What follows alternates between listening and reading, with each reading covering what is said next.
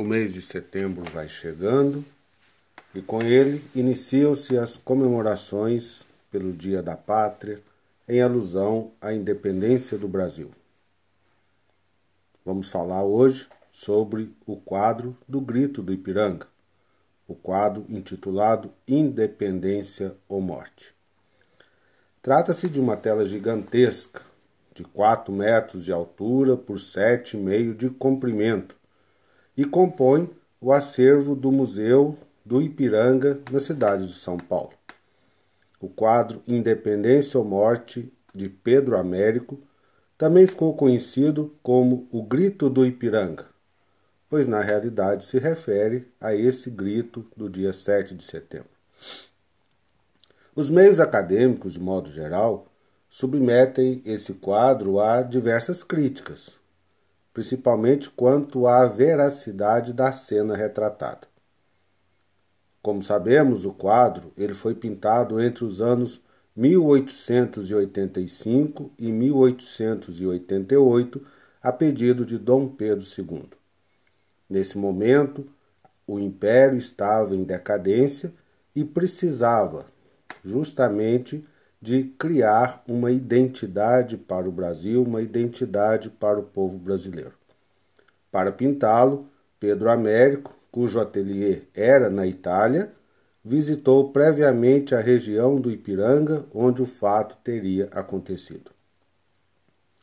O pintor, ao falar do quadro, ele provavelmente teria dito que a realidade inspira, mas não escraviza o pintor e por isso muitos estudiosos encontram nesse quadro as várias liberdades, podemos dizer assim, liberdades entre aspas.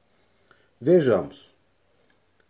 Há um número excessivo de oficiais de branco e de penacho, o que não é realidade da época de 1822, no dia da independência, porque a guarda do imperador só fora organizada meses depois. À direita do quadro encontra-se uma casa, conhecida como a Casa do Grito. Provavelmente ela também não estava ali no momento da passagem de Dom Pedro I. Para cumprir a rota sinuosa do imperador, que era também usada por muitos tropeiros e comerciantes, era preciso utilizar-se de mulas e não de cavalos, como aparece montado Dom Pedro. Dom Pedro, dizem alguns, não poderia estar muito animado para atos de bravura, pois estava submetido a uma diarreia que obrigava a tropa a parar diversas vezes. Isso prova, isso mostra que provavelmente se não fosse o piriri de Dom Pedro I, o grito do Ipiranga não aconteceria no Ipiranga, provavelmente aconteceria mais adiante da viagem. Há inclusive a hipótese de que o próprio grito nem teria acontecido.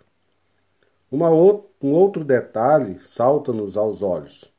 No canto inferior esquerdo ao quadro, um popular observa tudo.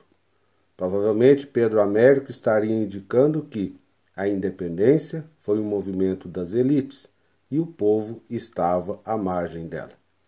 De qualquer forma, o quadro de Pedro Américo já está definitivamente marcado, inserido entre as peças artísticas mais valiosas da nossa história, de um simbolismo muito grande e que retrata um dos acontecimentos importantes que é a independência do Brasil.